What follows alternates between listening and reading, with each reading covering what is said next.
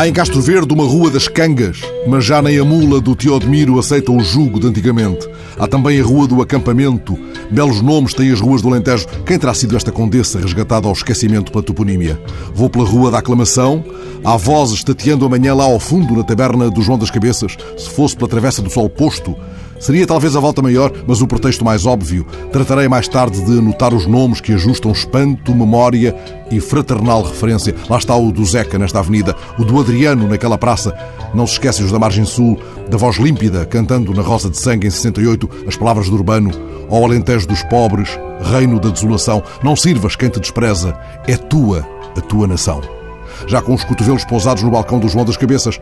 Meio da manhã, pedimos, o Pedro Pinheiro e eu, que muita estrada temos ainda pela frente, um dedal, um dedalzinho apenas de branco fresco. Bom dia, meus senhores.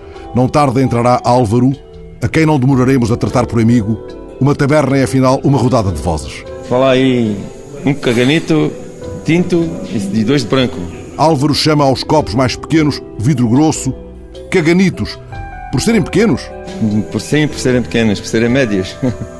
Se forem grandes, já são músicos, porque já levam mais. E quando se junta três ou quatro, metem a malta logo toda a cantar. Estão ainda afinando as gargantas, não se pode falar de uma orquestra copofónica.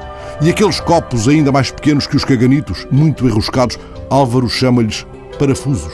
É para beber medronho. Esses são mais para a aguardente. São os tais parafusos. Talvez porque ponham em parafuso quem com eles se aventure em demasia. Medronho é para fazer a gestão depois do almoço. Depois dos 10 caganitos. Depois dos 3 músicos ou 4. músicos, 10 caganitos. 10 caganitos. 10 músicos. E é seguir um parafuso. Um, um parafuso ou dois, que é para deixar a coisa bem temperada. Das mesas em redor sobe um rumor de concordância, uma espécie de afinação.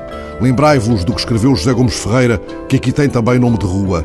Nunca vi um alentejano a cantar sozinho, com egoísmo de fonte quando sente voos na garganta, desce ao caminho da solidão do seu monte e canta em coro com a família do vizinho. E claro que há uma rua Manuel da Fonseca. Nasceu em Santiago, mas a família era de Castro. Em Castro deu nome à biblioteca. Quantas vezes terá estado aqui sentado, partilhando com Teodemiro, navalha e pêssego, em pedaços minúsculos cortado, que estas não são mesas de greganeiros. Quantas vezes, tal como fazia na taberna das Escadinhas do Duque ou no Expresso da Misericórdia, onde, dando a última entrevista a Nuno Lopes, apontou uma mesa perto da sua e disse: Está ali o Herberto Helder, que é um dos grandes poetas e meu amigo. Aqui estamos todos reunidos, bebemos qualquer coisa e conversamos como iguais. Não há essas coisas de eu sou mais importante do que tu, portanto calas-te. Era esse um desígnio maior, estar à volta de uma mesa com os amigos. Ando muito a pé, disse ele nessa entrevista. Ando muito a pé, tenho amigos estranhos, converso aqui e ali, ouço muito e lá nos encontramos nas tabernas. Já agora, que o vinho seja bom o vinho bom é de qualidade, mas é mais para inclinar o pescoço do que para outra coisa. Se bebe-se um qualquer. Então. Saúde. À saúde. É mais para inclinar o pescoço, diz o homem que vira um caganito.